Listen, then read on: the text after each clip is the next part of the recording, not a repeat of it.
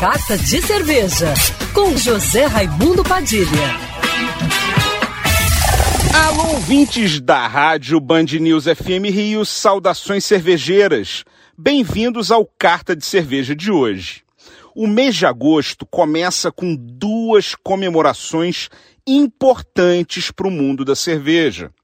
Na primeira quinta-feira do mês é celebrado o IPA Day, o Dia Internacional do Estilo India Pale Ale, tão festejado pelos amantes da cerveja artesanal por ser bem diferente das pilsens que conhecemos a vida toda e que era a nossa única opção antes da cerveja artesanal ganhar o mundo.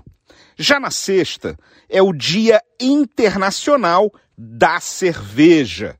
Data que foi inventada numa mesa de bar na Califórnia em 2007 e se espalhou pelo mundo todo é sempre na primeira sexta-feira de agosto, época que marca o final das férias por lá, e tem três propósitos declarados: estar com amigos para saborear a cerveja, celebrar aqueles que fabricam e os que servem a cerveja, e ter um caráter de união mundial com os outros apreciadores de cerveja que também estão comemorando, reunindo numa grande festa sem fronteiras cervejas de todas as nações e culturas do planeta.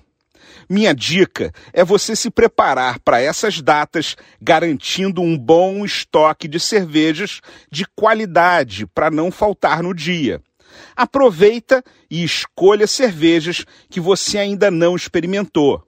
E não deixe de combinar um brinde com os amigos, mesmo que seja por videoconferência.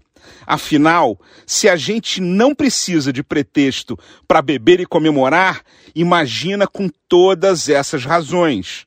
Um feliz IPA Day para você nessa quinta-feira, um feliz Dia Internacional da Cerveja na sexta e o meu muito obrigado a todos que produzem e servem cerveja.